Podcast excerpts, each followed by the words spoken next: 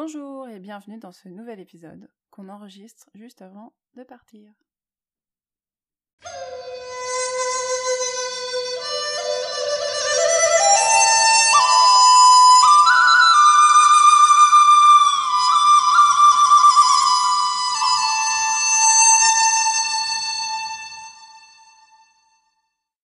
Bonjour Bonjour. et bienvenue sur le podcast Comme chez nous en Chine. Je suis Gaëlle, Et moi je suis Ethan. je suis en Chine depuis 16 ans Et moi je suis né en Chine et j'ai 10 ans. et dans ce podcast nous vous parlons de notre vie en Chine et de ce que nous savons.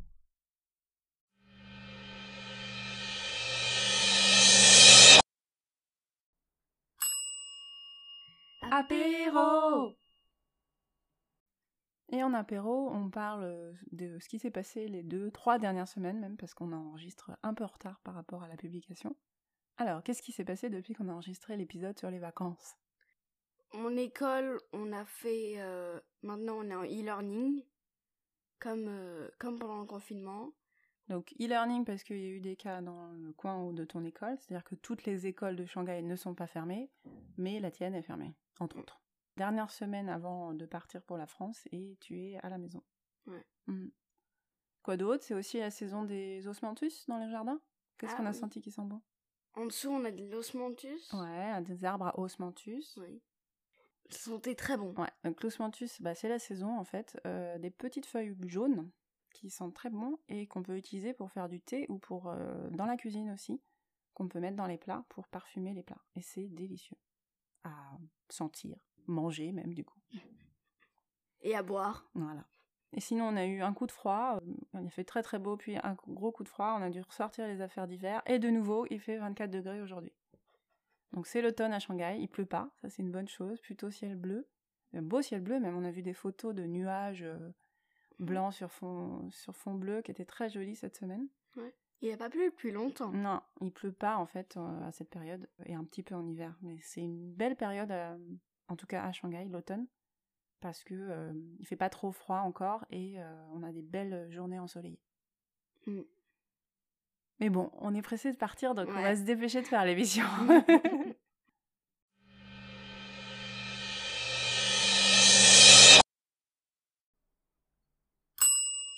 L'entrée.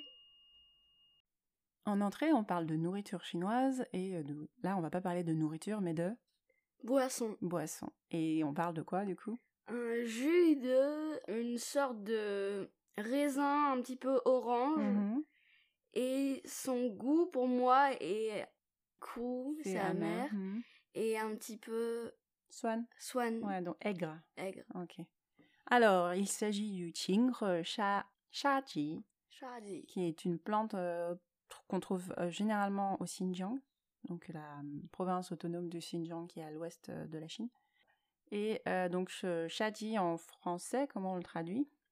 L'argousier. Voilà, c'est une petite, euh, c'est comme une un abricot, Mmh, une sorte d'abricot, euh, une sorte d'abricot plus petit, plus long, je- et or- orange. Et alors le goût en soi, je pense que la, le fruit doit être très bon à manger, mais le comment dire, le jus qu'on nous a donné, il est spécial, on va dire. Mmh, spécial. C'est-à-dire que l'odeur fait penser à du vomi. Et le goût. non, le goût est très bon. C'est vrai, le goût est très bon. Moi, j'aime bien. le Si tu respires bon. pas l'odeur, le Mm. goût est très Mais bon. si, t'en- si tu en bois trop d'un coup, tu ressens un petit peu Ouais. l'odeur. Parce que l'odeur, elle, elle est dans ton palais, donc tu Mm. respires par l'intérieur de la bouche. Donc faut vraiment. euh, Donc on a essayé, on n'a pas aimé, du coup on l'a donné à, à quelqu'un. Euh, on a gardé une bouteille euh, pour, pour aujourd'hui pour, pour pas oublier d'en parler. Je suppose que c'est très très bon euh, à manger frais, mais en, en jus, en tout cas ce jus-là est, est pas terrible, j'avoue. euh. Ouais. Donc euh, c'est dommage pour ceux qui nous l'ont offert, mais on a trouvé quelqu'un qui aimait ça, donc voilà. Tous les goûts sont dans la nature, l'argousier en, en jus, c'était pas pour nous. Ça arrive, hein Oui. Donc voilà pour notre découverte culinaire du jour. Des fois, il y a des choses pas terribles.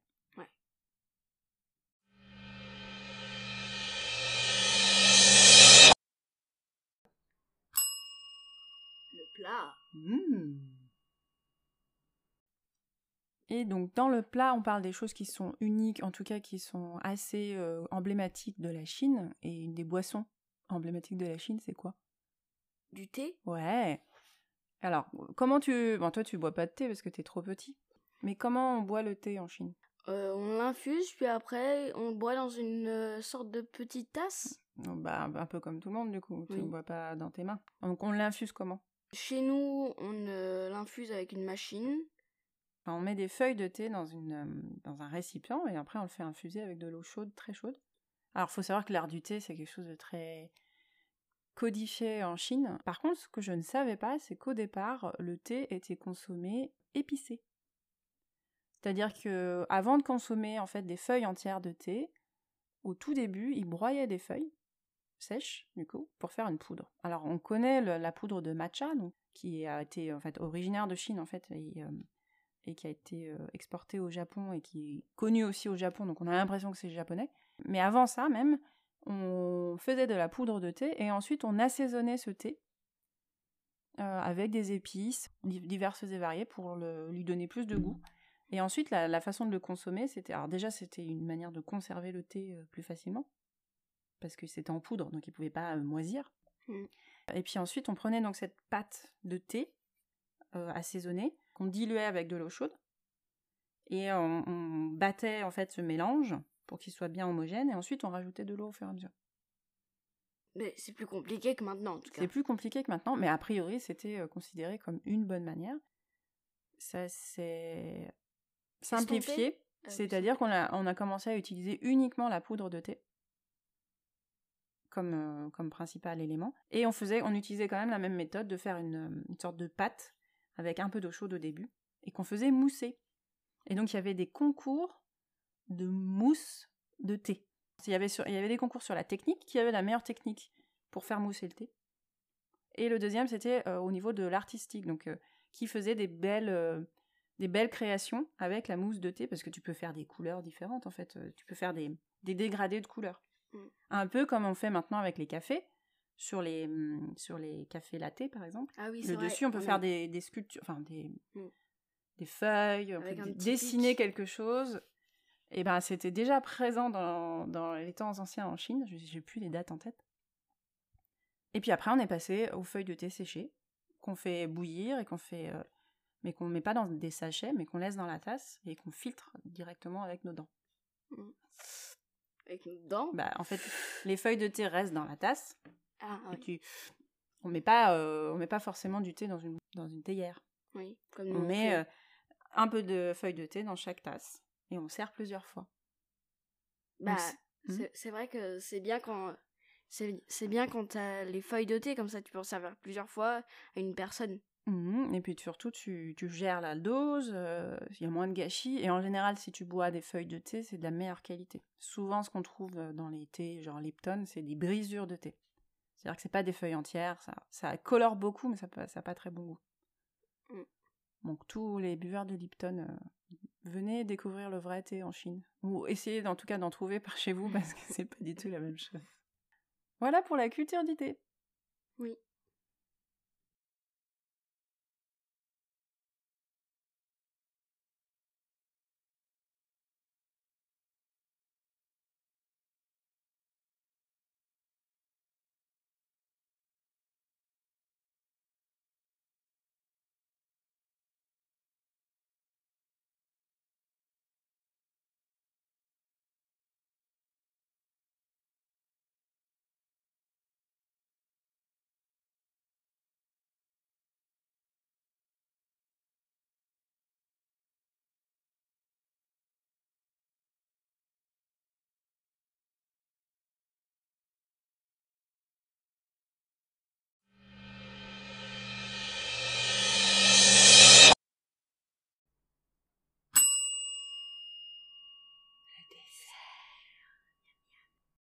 En dessert, on parle des choses qui sont différentes en Chine et en France. Alors moi, j'ai eu des questions la semaine dernière sur la politesse.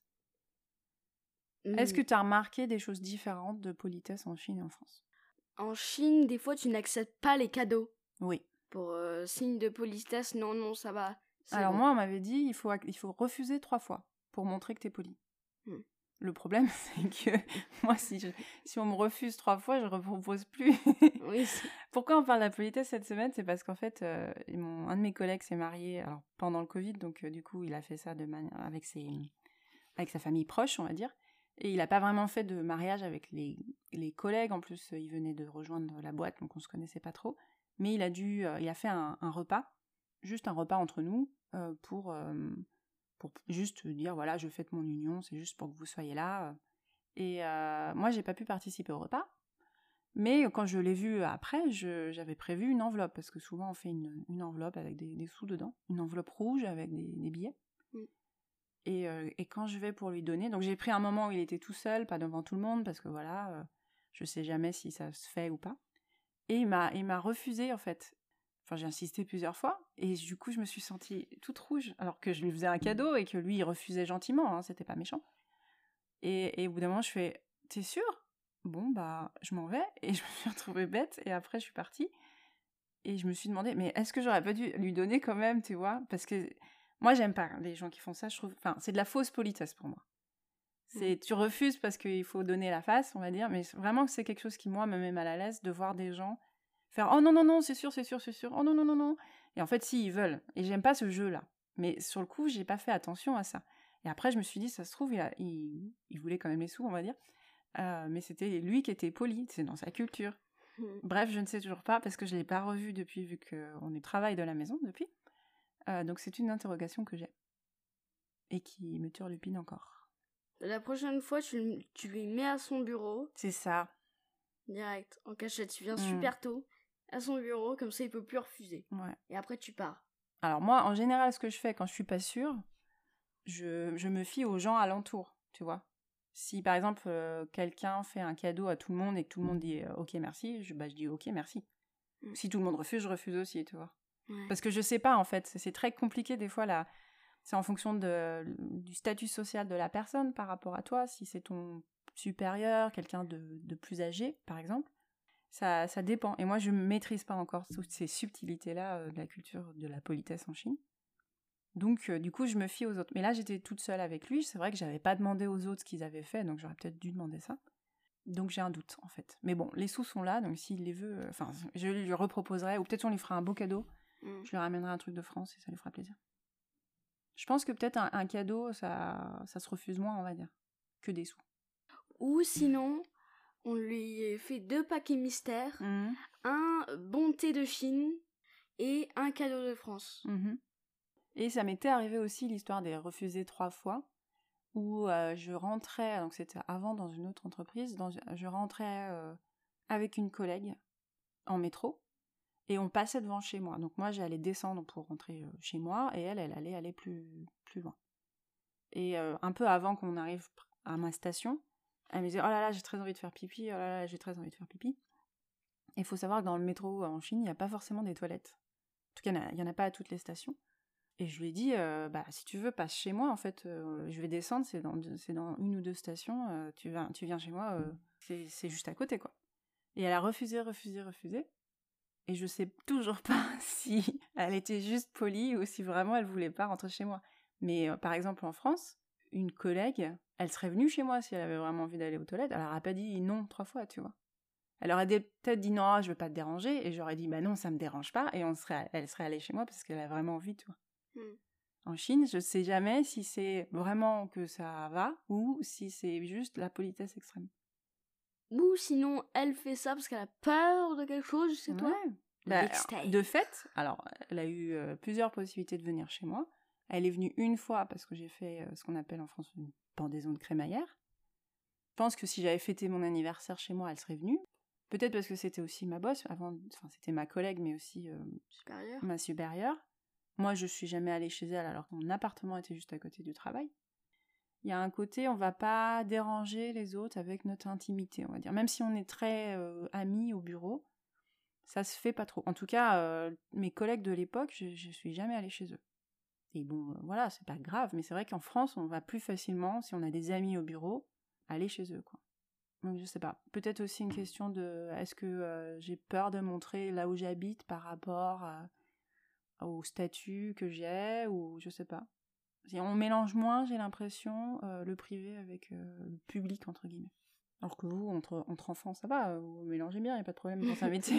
c'est clair. Nous on, est nous, on est contents mmh. dès qu'on fait une soirée pyjama, des trucs comme ça. Bah, bien sûr. Ouais, c'est vrai que je fais pas trop de soirées pyjama avec mes collègues. Donc voilà pour mes questionnements euh, sur la politesse.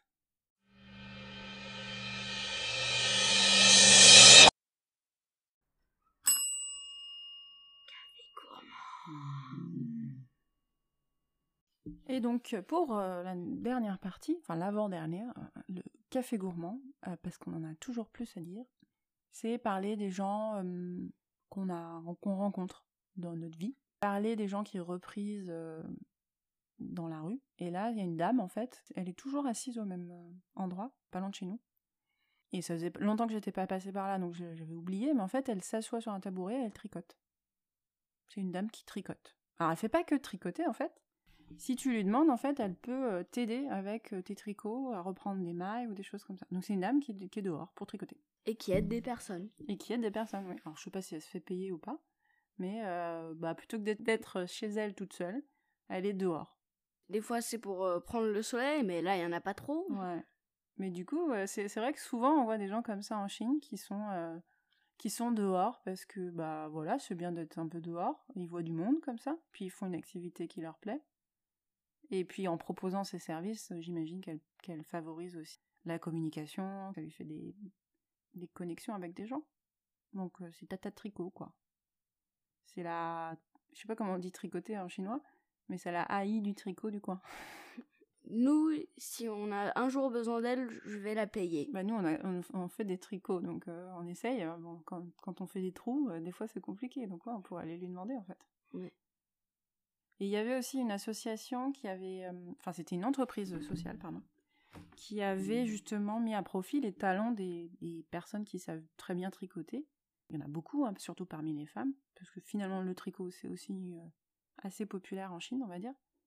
Cette euh, société qui produisait des vêtements, quand les vêtements devaient être tricotés, elle payait des personnes qui étaient donc issues de la classe sociale un peu basse en fait de Shanghai elles étaient bien rémunérées pour faire des tricots qui, étaient ensuite vendus euh, dans les boutiques. Donc c'était une petite marque, une capsule, qui vendait pas beaucoup parce qu'ils avaient besoin, sinon ils auraient eu besoin de beaucoup trop de gens. Mais du coup, c'était, euh, ça permettait de faire une bonne action en achetant un, truc qui était du coup tricoté main par des gens qui étaient bien payés. Donc c'est mettre à profit les, euh, talents des gens qui peut-être ont pas de retraite ou une petite retraite parce que il y a beaucoup d'inflation et euh, leur permettre de, bah, du coup, de pouvoir vivre un peu mieux en faisant quelque chose qu'elles aiment bien faire, quoi. C'est cool ça C'est très cool. tu feras ça quand tu seras grande euh, Vieille, je veux dire. Ah, merci.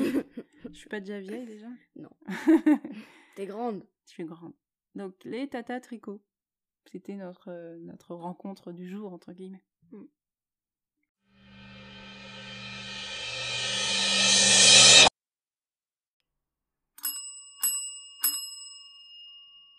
Mot de la fin. Pour le mot de la fin, qu'est-ce qu'on va dire? Alors, pour cette fois-ci, on va mettre les quatre idées qu'on a eues. Vas-y. On a eu Tata Tricot, le jus spécial, on va dire, le thé. Ok, juste ces trois éléments, ça viendra. Jus de tricot. Jus de tricot. Oh, ça donne pas envie. Et la chanson qu'on avait faite hier? Ah oui. J'ai de l'air. Allez. Vas-y, commence. Ce soir on va en France, ce soir on va en France. voilà, et on vous dira coucou de France du coup, dans deux semaines. Et euh, avec sûrement plein de choses spéciales. Et peut-être un invité mystère. Ah bah peut-être, alors peut-être un invité mystère. Merci de votre écoute et à bientôt.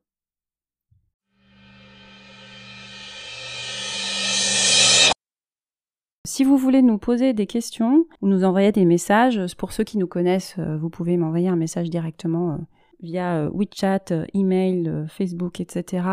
Vous pouvez également laisser des commentaires sur la plateforme d'Encore, des messages vocaux, et également nous retrouver sur Instagram sur le compte chine.insolite. Je vous mettrai le lien en description. Et c'est tout pour aujourd'hui. Oui, à bientôt. À bientôt, merci de votre écoute et...